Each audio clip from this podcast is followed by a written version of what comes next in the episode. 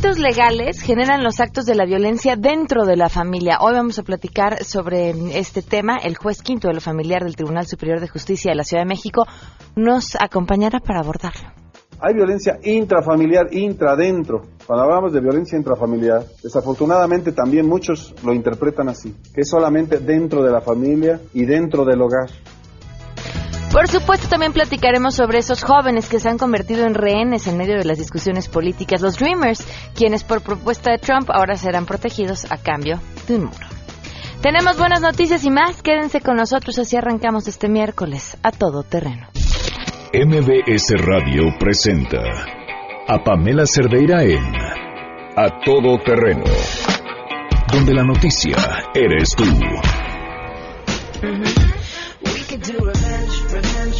revenge, revenge. Together, together, together. We could take revenge, revenge, revenge. Revenge is sweet.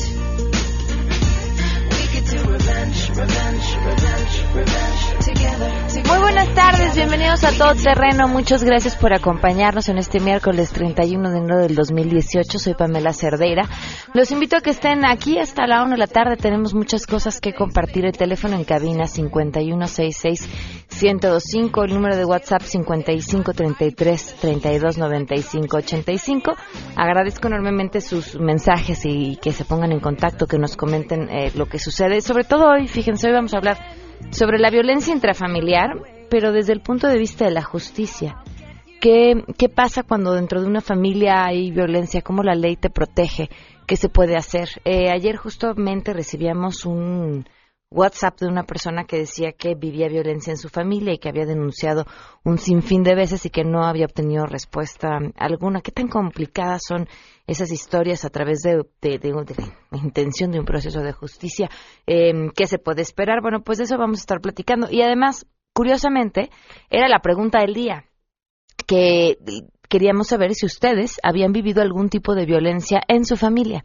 Y nadie nos quiso contestar en la calle nos topamos con una pregunta a la que a la gente no le gustaría responder y bueno, pues sus razones tendrán. Supongo que hacerlo a través de las vías electrónicas será mucho más sencillo. Nos pueden contestar en Twitter y en Facebook, eh, donde me encuentran como Pam Cerdeira. Y yo creo que se van a dar cuenta, sobre todo aquellas personas que no quieren contestar, habrá una razón de peso, que es mucho más común de lo que creemos. Eh, hoy traemos el tema de eh, muy reciente por el caso de Marco Antonio de las desapariciones. Y, fíjense un dato que resulta interesante. Cuando hablamos de personas desaparecidas, cuesta, eh, a la hora de buscarles la estadística, cuesta trabajo distinguir en el qué pasó, porque muchas veces, muchos de los casos de las personas desaparecidas están relacionadas con casos de violencia al interior de la familia y entonces los chavos y las chavas dicen, bye, y, se van de sus casas tratando de encontrar lo que todo adolescente, encontrarse a sí mismos, pero además en un entorno de violencia, pues encontrar un lugar donde estar un poquito mejor. Y bueno, de eso ya platicaremos otro día. Le agradezco enormemente a Armando Ríos Peter, aspirante a candidato independiente a la presidencia. ¿Cómo estás? Muy buenas tardes. Pamela, siempre contento de estar contigo con tu amplio auditorio. Muy buenas tardes. ¿Cómo van con las firmas? Pues avanzando, todavía tenemos 20 eh, días y tenemos que cerrar fuerte. Eh, yo tengo alrededor de 806 mil firmas validadas y pues todavía vamos a aprovechar estas semanas para cerrar fuerte en lugares como Quintana Roo, Puebla, Chiapas, pues, echándole ganas. ¿Tú no has tenido ningún problema con las firmas este, que has podido recaudar o no han hecho, diría el Bronco, travesuras quienes te están ayudando con las firmas? No, nosotros estamos pues eh, de acuerdo al plan que llevamos eh, desde hace 11 meses. Eh, tuvimos un mapeo, hicimos recorridos por todo el país, empezamos a hacer alianzas que hoy nos permiten tener pues un caudal de firmas interesante y pues seguimos empujando. Entonces, contentos de que el INE esté supervisando todo el proceso y atentos a, al fin eh, de ciclo el próximo 19 de febrero. Armando, ahora te planteabas la posibilidad de un proyecto en común entre los independientes. ¿Cómo va eso? Pues el día de ayer eh, yo envié un tweet después de que con mi equipo estábamos revisando las encuestas que fueron publicadas de Buendí Laredo, donde los independientes tienen una plataforma de intención de voto de más o menos el 15%, aun cuando hay encuestas que te ponen casi el 20% incluso, pues hace sentido que empecemos a tender puentes con otros eh, independientes para ver si se puede lograr una candidatura común. Yo es algo que junto con Jorge Castañeda he pensado desde hace ya muchos meses, lo hemos venido planteando y ayer así lo publicité y tuve buena respuesta de parte de Margarita, de parte del Bronco, que me contestaron que terminemos el ciclo de las firmas, es en lo que estamos todos metidos, y nos sentemos a platicar terminando este proceso. Ok, ahora, pensando en una candidatura en, en común, ¿cómo, cómo imaginas eh, quién tendría que ir al frente? Porque pues tendría que ser uno el elegido. Pues sí, hay que, hay que platicar sobre eso. Yo lo que exponía ayer es que hay que tener pues una plataforma básica, ¿no? Más allá del personaje que encabece hombre o mujer un proceso de este tipo, pues hay que entender que el movimiento independiente va más allá de los personajes, es una cosa que está sembrada en todo el país, hay candidatos independientes a presidentes municipales en La Paz, en Cancún, en Cuernavaca, es un movimiento, bueno, pues ese movimiento creo que tiene que tener una visión en contraste con lo que ofrecen los partidos políticos, pues mucho más potente y que esté más allá del personaje que encabece el proceso. Entonces hay que ponerse de acuerdo en una plataforma común, cosas como hacer política con menos dinero, cosas como no andar comprando votos, cosas como no andarse apoyando en clientelas electorales, pues me parece que te permiten tener un primer punto de, encuentro sobre el cual habría que desdoblar más. A ver, aquí hay un punto. Tú mencionas entre lo que tendría que ser una plataforma en común, no andar comprando votos cuando uno de los, en especial eh, aspirantes a independientes, ya ha sido eh, señalado por la probabilidad de estar comprando firmas. Bueno, a ver, e, esos son señalamientos que han hecho otros competidores. Yo lo que estoy atento es a lo que resuelve el Instituto Nacional Electoral. Siempre en una competencia pues hay competidores que eh, dicen cosas, eh, señalan a los otros, pues eso es un poco parte de la problemática de las competencias electorales que hay, pero pues el INE no se ha manifestado todavía en tal o cual sentido. Entonces, qué bueno que exista un árbitro, qué bueno que el árbitro esté tomando cartas en el asunto y esa será la palabra que yo le daré validez. Por lo pronto, dado que hay muchos independientes y específicamente hay dos como Margarita y como el Bronco, que pues todo, todo adelanta que van a conseguir el total de firmas validadas, pues creo que hay que tender puentes, hay que generar diálogo y hay que ver cómo se puede hacer una plataforma compartida. Ahora, legalmente se puede, una vez que los tres tuvieran eh, las firmas avaladas y que fueran oficialmente candidatos, unirse en un solo proyecto? Pues, digamos, yo creo, eh, sin, sin tener muy claro el, el tema ya específico de ley, pues que es una suerte de acuerdo político, ¿no? Donde la fuerza que pueda significar eh, cada uno de los eh, que podrían sentarse en esta en este diálogo, pues pueda unificarse y a final de cuentas tal vez solamente tener al final del día un solo registro como candidato independiente. Habría que procesarlo. Yo lo lo que quise el día de ayer es manifestar públicamente la voluntad que junto con Jorge Castañeda hemos hecho desde hace mucho tiempo pues eh, valer, ¿no?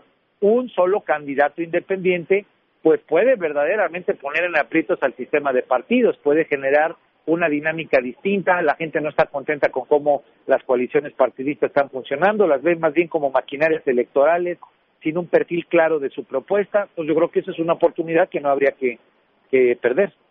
Ok, pues estaremos al pendiente entonces. ¿Qué pase una vez que tengan listo el proceso? Muchísimas gracias, Armando. Gracias, Pamela. Que tengan buen día tú y todo auditorio. Saludos. Que, estés muy bien. 12 el día con 10 minutos. Hoy se cumplen cinco meses. Cinco meses ya. Cinco meses del feminicidio de Victoria Pamela Salas Martínez. Cinco meses sin un responsable detenido.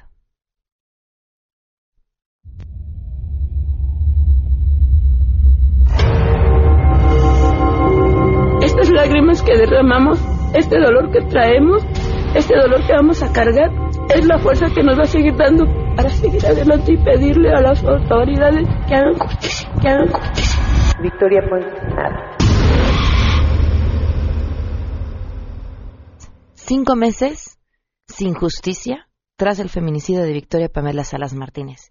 Y mencionamos e insistimos, Victoria Pamela Salas Martínez por elegir una. Una nada más. ¿Cuántas más están sin justicia? Vamos con las buenas.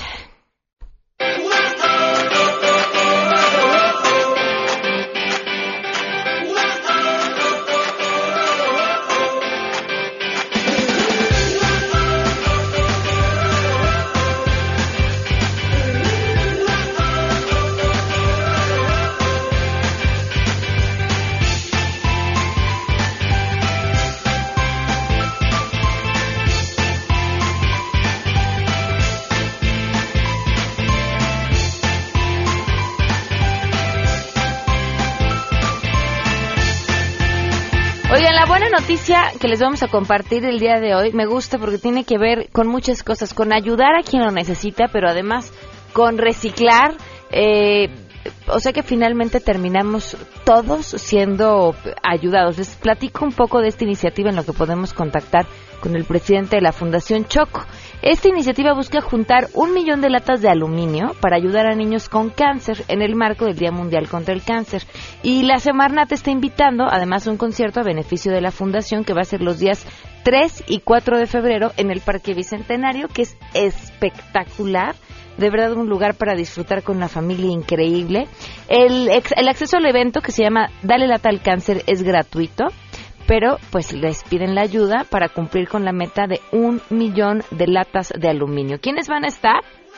Tex-Tex, La Matatena, Bloody Blenders, Los Super Dupers, Flora Casanova, Madison, Aural Dauma, Rosy Arango, Escandalosos, La Sonora Power Band, Vincent Van Rock Trio, Raúl Sandoval, El Ara, Los Pardos, La Dolorosa y Match Richard, que va a amenizar parte del acopio. Bueno, pues ahí está para que vayan a este evento, que es los días 3 y 4 de febrero en el Parque Bicentenario, de 10 a 6. Nada más eh, lleven sus latas y ayuden a, a darle lata al cáncer. Vamos a una pausa y continuamos. Más adelante, a todo terreno. Vamos a platicar sobre la violencia en las familias. Si te perdiste el programa A Todo Terreno con Pamela Cerdeira, lo puedes escuchar descargando nuestro podcast en www.noticiasmbs.com. Pamela Cerdeira regresa con más en A Todo Terreno, donde la noticia eres tú. Marca el 51265.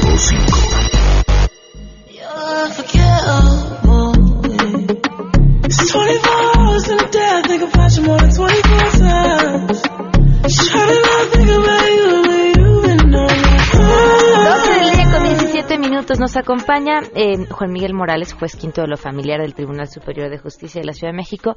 Gracias por acompañarnos, bienvenido. Ah, Pamela, muchas gracias, encantado de estar aquí contigo. Para platicar de un tema, vaya, que no es menor, le preguntábamos al público si habían sufrido violencia en casa.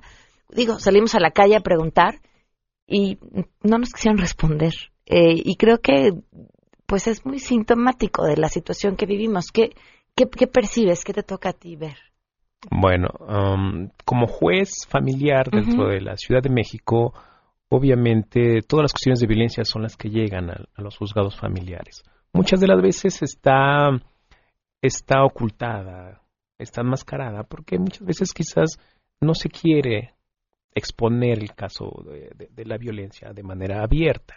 Entonces se disfraza diciendo, nada más quiero pensión alimenticia, o nada más quiero la custodia de mis hijos, o solo quiero el divorcio.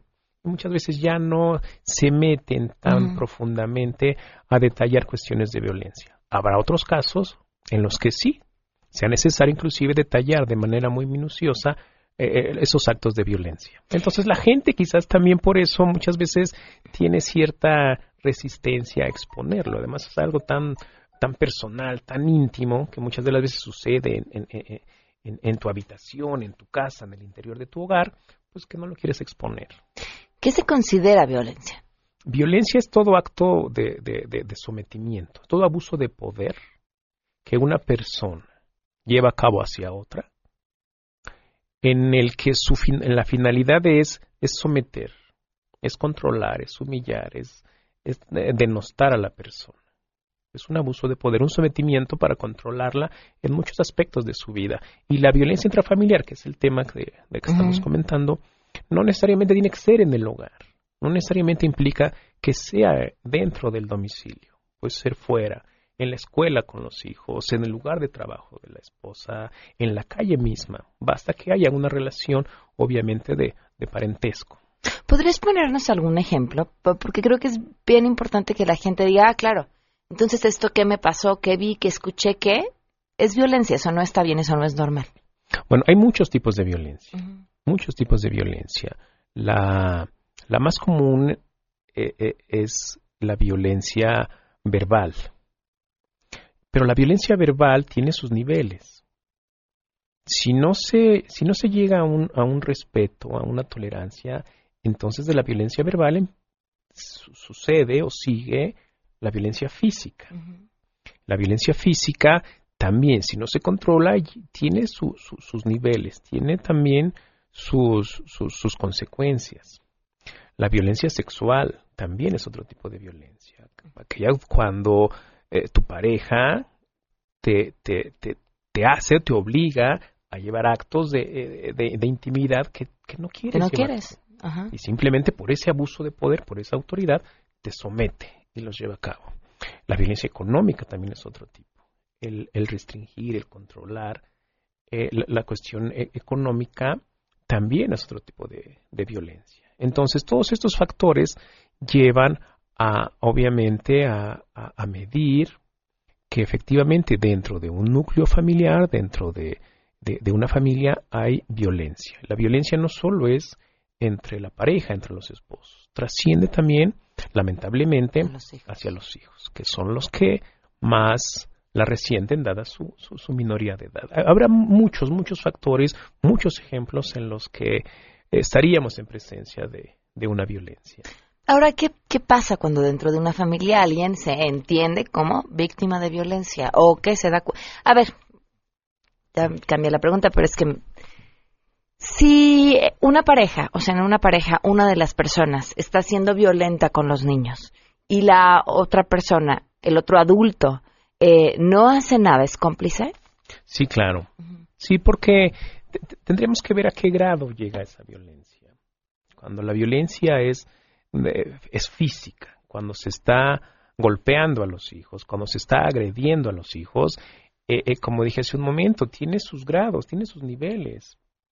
Y siempre empieza de menos, pero ese menos va a más. Si no se controla, si no se, se, se suspende, se radica, obviamente por el otro progenitor, y se está percatando que alguien está lastimando a sus hijos, evidentemente esa persona es copartícipe también, por omisión, porque no va y dice eh, eh, Ministerio Público, juez familiar, tengo juez penal inclusive, tengo este problema, mi, mi pareja, mi esposo está golpeando a mis hijos, que inclusive en muchos de los casos ni siquiera son del agresor, pueden ser hijos exclusivamente de, de, en este caso, de la mamá. Pero si la mamá no lo denuncia, no lo hace saber, pues evidentemente es cómplice, es copartícipe y es responsable de las consecuencias que la violencia hacia los menores puede ocasionar. Hablabas de poner un alto. ¿Cómo?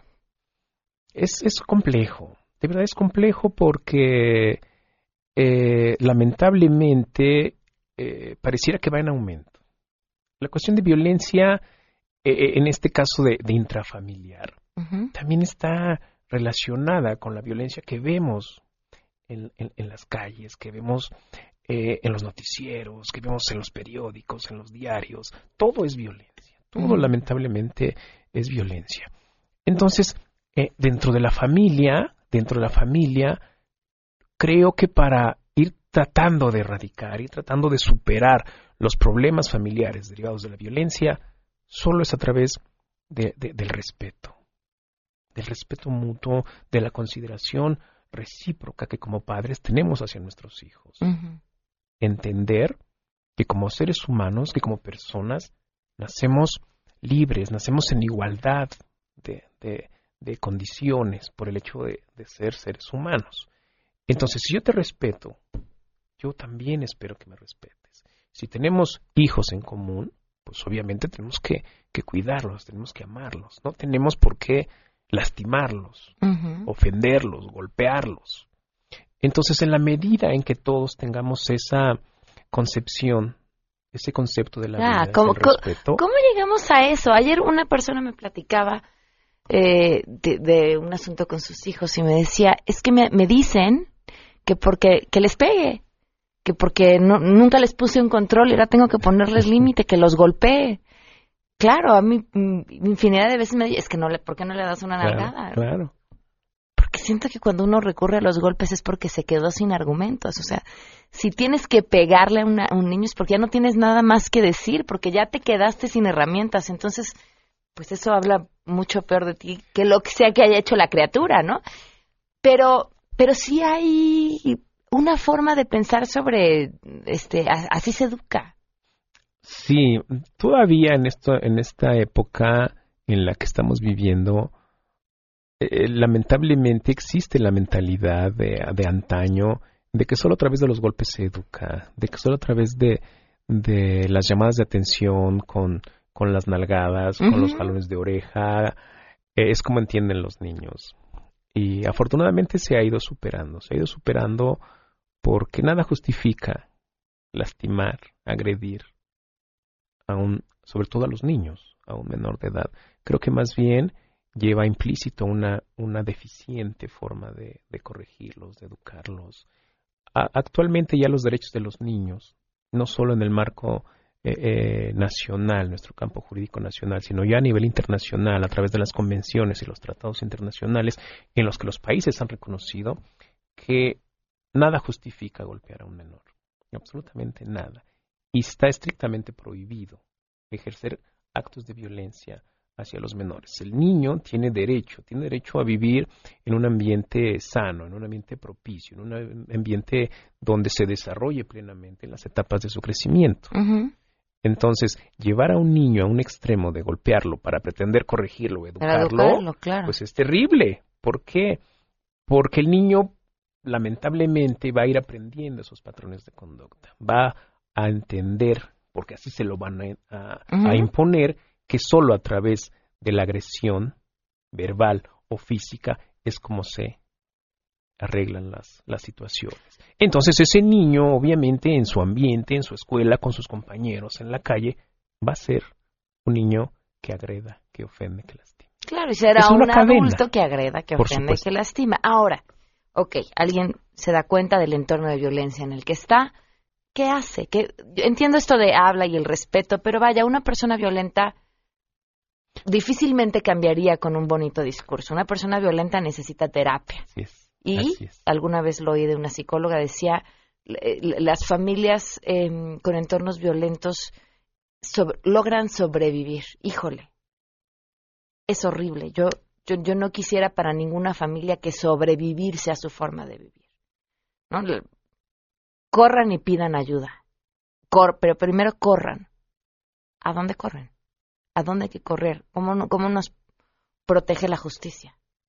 las cuestiones de violencia intrafamiliar tratándose eh, hacia la mujer, que es lo, más común que suceda, hacia los hijos también, eh, está mucho, muy, muy protegida. Existen muchos mecanismos que la ley ya lo, tiene eh, contemplados y previstos para los efectos de que en casos de violencia la mujer acuda inmediatamente, acuda inmediatamente a solicitar a la autoridad medidas cautelares, medidas emergentes, medidas que la protejan de la violencia inminente de la que está siendo objeto. El CABI sería uno de los El CABI a través de la Procuraduría eh, de la Ciudad de México, los juzgados, el Tribunal Superior de Justicia de la Ciudad de México tiene los 365 días del año tres jueces uno en materia penal, uno en materia civil y otro en materia familiar, que están para efectos de atender los casos urgentes de violencia. ¿Cuáles serían esas medidas, por ejemplo?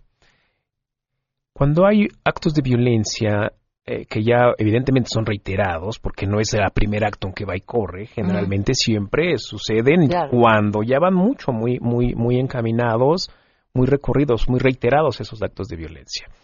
Eh, eh, en, este, en este caso, entonces, la mujer dice, juez, yo quiero que saques al agresor de mi casa. O juez, yo quiero que me permita sacar mis cosas porque yo ya me voy. Entonces, basta con que se acuda a la Procuraduría, a través de un Ministerio Público, a este tipo de jueces que acabo de comentar, para que el juez emita una orden donde diga, ¿sabes qué? Te doy 24 horas para que te salgas. O en ese momento, el juez ordena a la policía para efectos de que se traslade al domicilio y saque al agresor. Preguntan al público algo muy interesante. Cuando un maestro se da cuenta de que el alumno lo maltratan, ¿a dónde hay que denunciar? A los padres de familia. Cuando lo hacen la mayoría de las veces, es peor las instituciones encargadas, como casi todo no le dan seguimiento adecuado. Es el comentario del público. Regresamos con eso. Pamela Cerdeira es a todo terreno. Síguenos en Twitter, arroba Pam Cerdeira. Regresamos.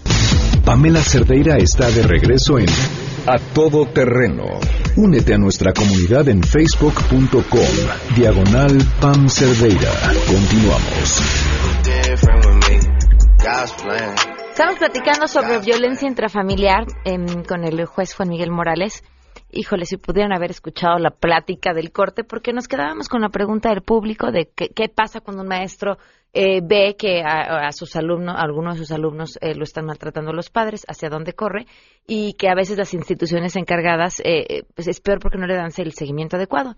Y, me decías algo al respecto.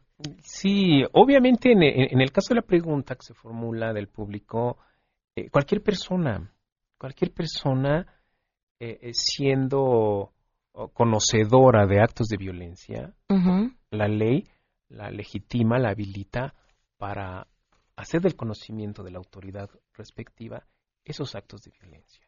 Y una vez que llegan al conocimiento de la autoridad, la autoridad también por ley está obligada a actuar en consecuencia en la tutela y en la protección de esos derechos que tienen los menores a ser protegidos, porque son, son, son nuestros hijos, son nuestros niños.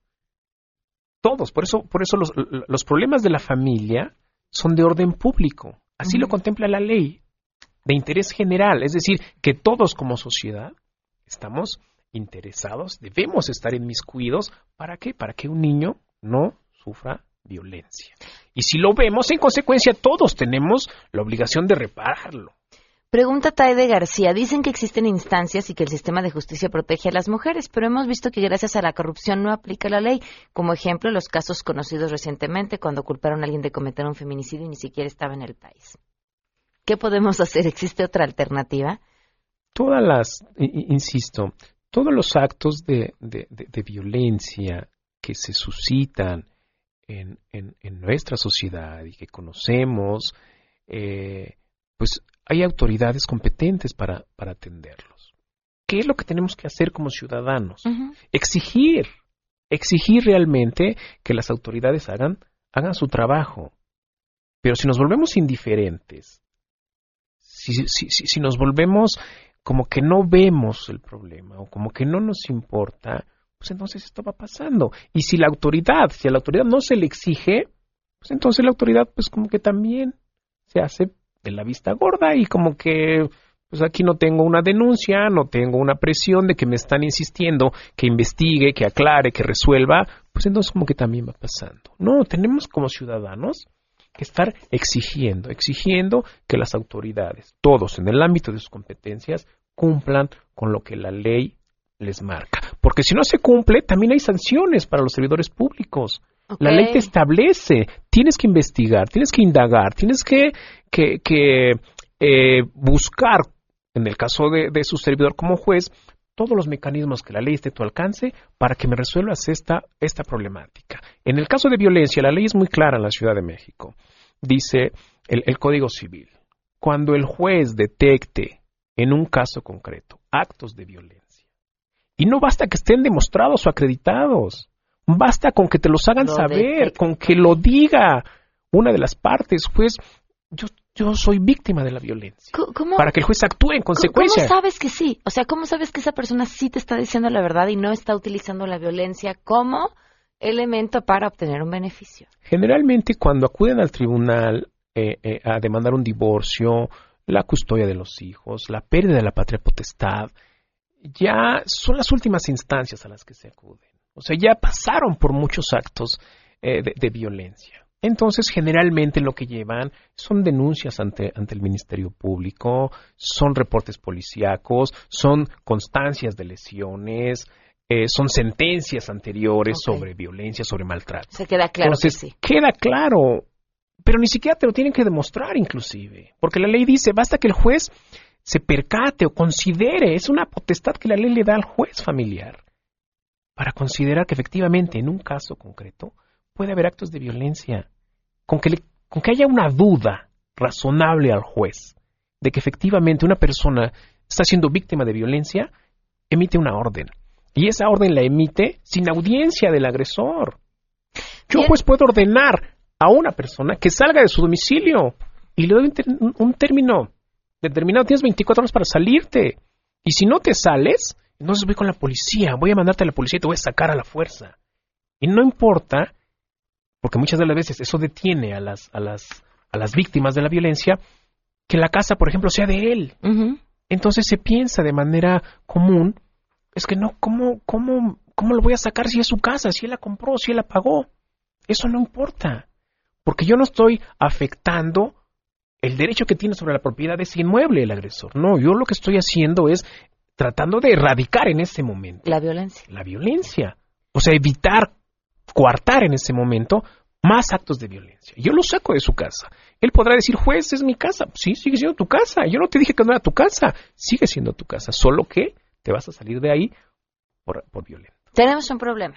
Se me acabó el tiempo y te voy a pedir que regreses la próxima semana. Con mucho gusto. Sí, por favor, por, bien me lo dijiste en el, antes de empezar.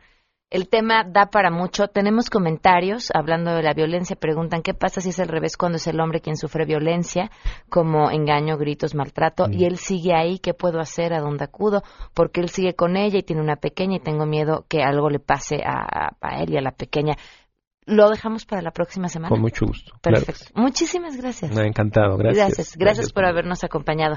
Sí, vaya, qué tema. Y, de, y, y, creo que es la raíz de gran parte de nuestros males. Cambiando de tema, otro de nuestros males es la obesidad.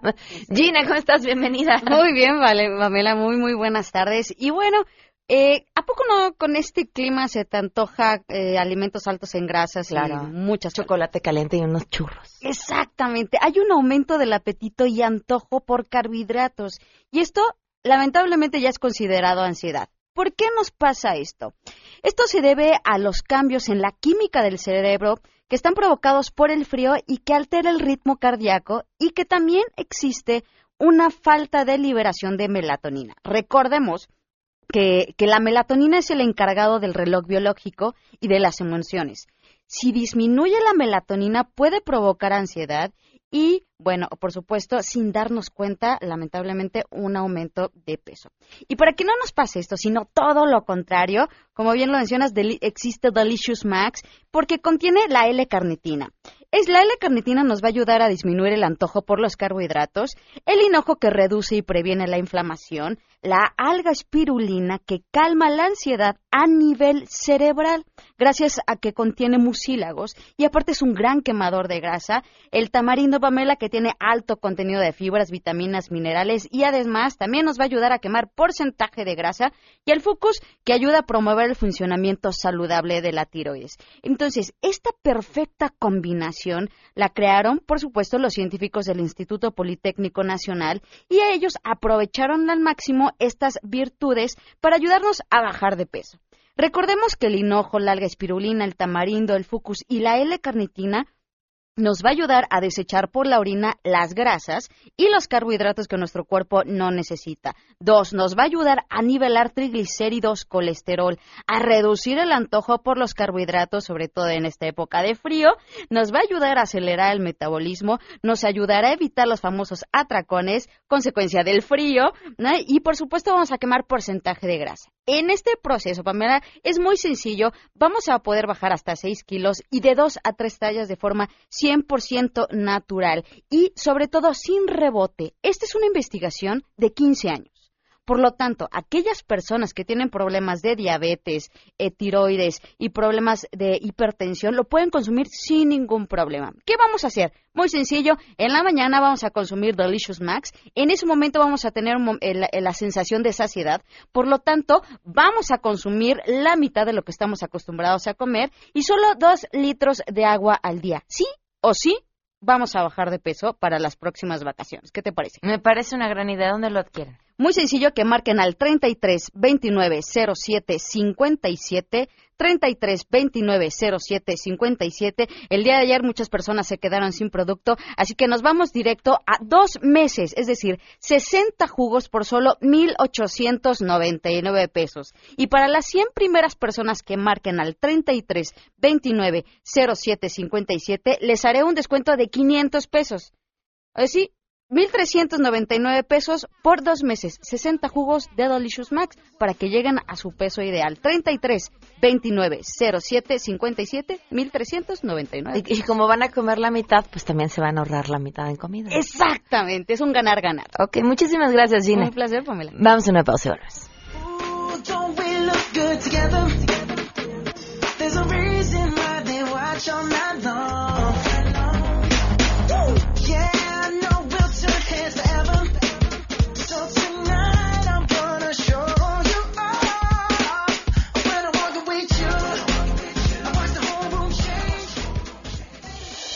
Si tienes un caso para compartir, escribe a todoterreno.mbs.com. Pamela Cerdeira es a todo terreno. En un momento continuamos. Estamos de regreso. Síguenos en Twitter, arroba Pam Cerdeira, todo terreno, donde la noticia eres tú. Continuamos.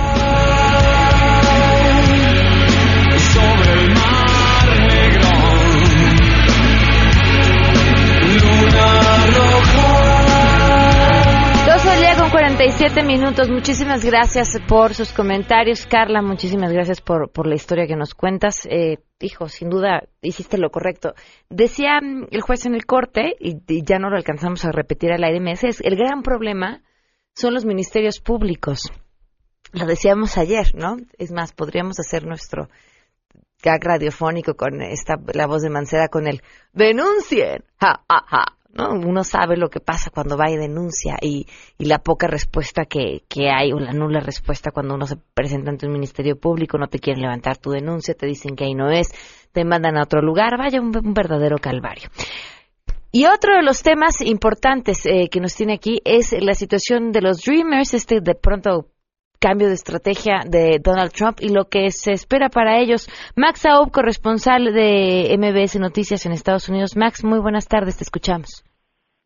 Hola, ¿qué tal, Pamela? Qué gusto saludarte. Bueno, sí, después de que sorpresivamente el presidente de Estados Unidos, Donald Trump, presentara en el Congreso en el pasado una para proteger a un millón ochocientos mil jóvenes indocumentados llegados en su infancia al país.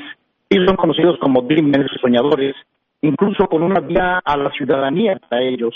Y bueno, esto eh, lo pide el señor presidente de Estados Unidos a cambio de la famosa construcción del muro en la frontera con México a un costo de 25 mil millones de dólares y la desaparición de las visas para pedir a familiares directos como padres o hermanos o hijos mayores de edad. Incluso lo repitió ayer en su informe de gobierno. Los jóvenes DACA, como también se les conoce, han dicho que es inhumano y muy poco ético usarlos como moneda de cambio político.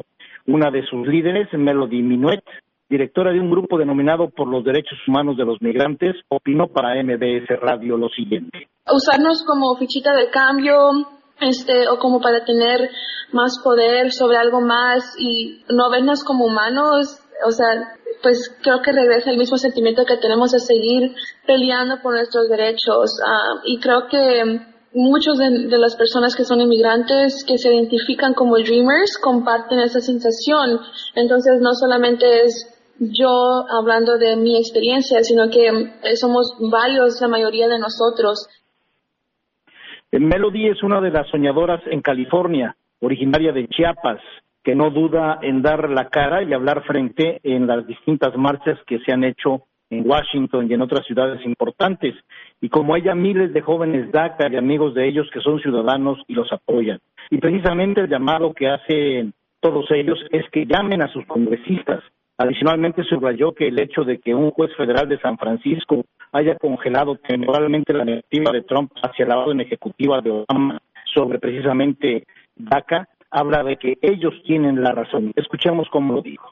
Así que lo que significa la decisión es que por ahorita podemos seguir renovando, pero ya que llegue a la Corte Suprema, y es que ya, ya pusieron la demanda en la Corte Suprema, el caso en la Corte Suprema, ah, si es que ah, la Corte Suprema se queda estancado ahí, así como pasó con DAPA, que fue la que iba a ser la expansión para los padres de ciudadanos nacidos aquí, todas las renovaciones que estamos man- mandando ahorita pueden ser que queden estancadas ahí. Y es que la preocupación para los soñadores es que toma 120 días el proceso de cada nueva renovación que están haciendo. Temen que en un lapso menor de esos 120 días la Corte Suprema va a dar otro fallo a favor del presidente Trump. Sin embargo, la otra arma de los Dreamers es muy importante porque este año, en noviembre, habrá elecciones de medio término en el Congreso estadounidense y precisamente quieren poner presión en los políticos para que los apoyen si quieren los votos de las comunidades hispanas en ese país. Y por cierto, Melody fue una de las más de 30 soñadoras eh, y soñadores invitados por congresistas que estuvieron ayer presentes en el Capitolio escuchando a Trump. Estaremos pendientes, Pamela, de lo que siga aconteciendo en este tema. Es el reporte. Pues así es, estaremos al pendiente. Max, muchísimas gracias. Gracias, hasta la próxima. Max Ab, corresponsal de MBS Noticias en Estados Unidos. Y en otros temas, esta noche, si el frío se los permite, valdrá la pena que volteemos al cielo. Enrique Ansures, ¿cómo estás? Buenas tardes. Hola Pamela, buenas tardes ya. ¿Qué vamos a ver esta noche, Enrique? Bueno, vamos a hacer ahí una aclaración. Fue eh, esta, Anoche, fue perdón. esta, este- esta mañana. Ok. Fue, eh, fue en esta mañana a las, a las pues casi ya a las seis de la mañana aconteció un eclipse de luna. O sea, a lo mejor eh, las personas vieron, ahora que se despejó el, el cielo, vieron la luna un poco extraña, más de lo diferente. Pues hemos tenido ahí algunas De- Define extraña. roja. Ok. roja y grandota. Ahora sí que como decía Chava Flores, cuando la luna se ve grandota, ¿verdad? Si la, ven, la, la llegaron a ver sobre el horizonte ya casi antes del amanecer, la vieron muy roja, bueno, pues fueron, fueron este, em, ahora sí que testigos de un eclipse de luna. Pero esto fue un poco este, fuera de lo usual porque los eclipses de luna son, son frecuentes, pasan una cantidad cada cierto, eh, cada cierto tiempo. Pero aquí eh, aconteció un fenómeno muy extraño. Todas las redes sociales se encendieron, se viralizó un nombre que le pusieron superluna azul sangrienta. Muy extraño, ¿no? Entonces, ¿a qué se debió eso?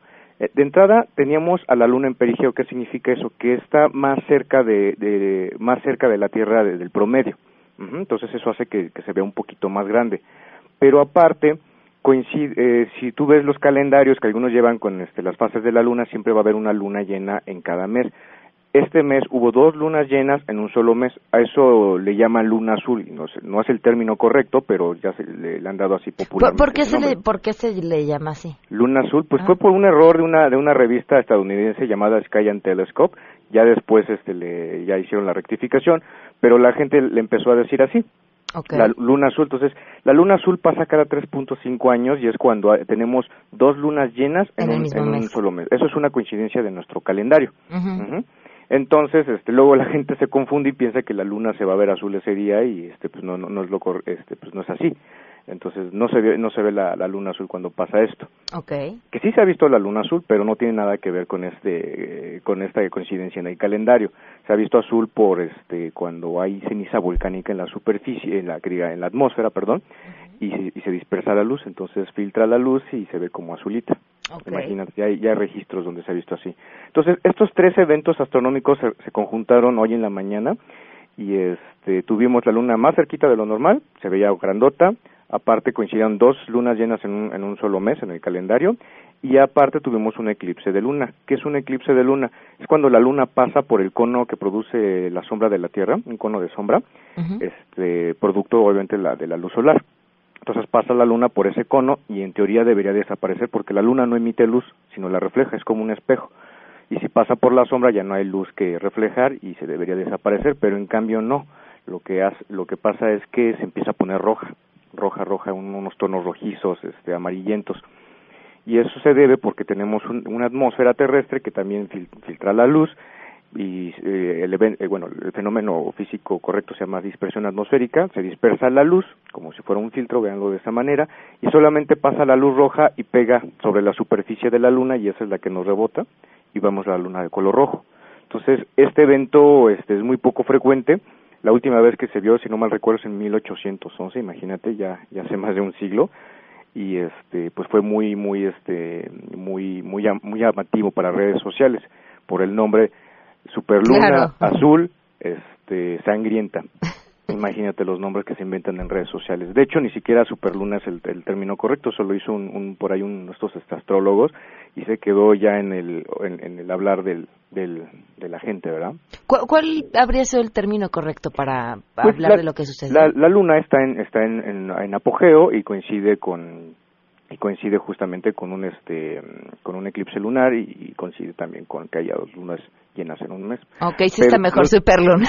Ajá, pero pues vamos a, vamos a ser este realistas. Esto llama mucho la atención. A veces hay críticas por parte de los de los este, investigadores en que no es lo correcto, pero usamos justamente este tipo de, vamos a verlo de morbo colectivo, para acercarlos a la ciencia y hablarles justamente de ciencia, que ya habíamos hablado este, sobre eso, que tenemos un problema de analfabetismo científico en México y este, pues uno de los, una de las cosas que aquí en tu espacio, afortunadamente, pues tú nos das la oportunidad de hablar de ciencia y hay muy pocos espacios en los medios donde se habla de esto. Entonces, este, pues usamos este tipo de nombres rimbombantes pues para hablarles de ciencia y hablarles que lo bonito que hay en el cielo, como tú lo dijiste. Enrique, pues muchísimas gracias por habernos explicado ¿Sí? todo esto. Y si tienen más dudas, síganme en mi Twitter, arroba Enrique Ansúrez, arroba Enrique Ansúrez, con Z. Ya ahí ya puse las notas y pueden ver este la, la grabación del, del eclipse de luna si no lo lograron ver. Perfecto, sí, yo estoy entre ellas. Muchísimas gracias, Enrique. Hasta luego. Muy buenas tardes. Nos vamos. Muchas gracias por habernos acompañado. Los espero mañana a las 12 del día aquí en A Todo Terreno. Se quedan eh, esta tarde ya en Mesa para Todos. Y ah, antes de irnos, por cierto, eh, si tienen dudas sobre los piojos, que ahora algunas delegaciones no tuvieron clases por el tema del frío, pero a los piojos, aquello del clima les da igual. Entonces, eh, ¿qué hacer? ¿Qué pasó con mi piojo y la pulga? Lo único que tienen que hacer es acudir a la farmacia y pedir Herclin y en tres pasos, adiós piojos. Lo único que hacen es, uno, ponerlo en el pelo seco, se esperan 10 minutos, lo quitan, lo enjuagan y después, dos, con el peine que trae la misma cajita, eh, van cepillando y quitan piojos y liendres. Y el tercer paso es que compren su Herclin Spray repelente que crea una barrera protectora antipiojos hasta por 8 horas. Ahora sí ya me voy. Que tengan un excelente miércoles.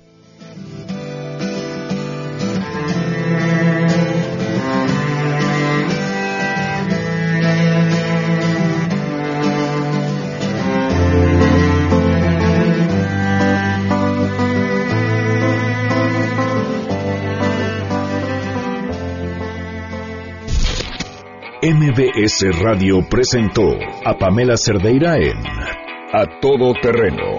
Te esperamos en la siguiente emisión, A Todo Terreno, donde la noticia eres tú. MBS Radio, en entretenimiento, estamos contigo.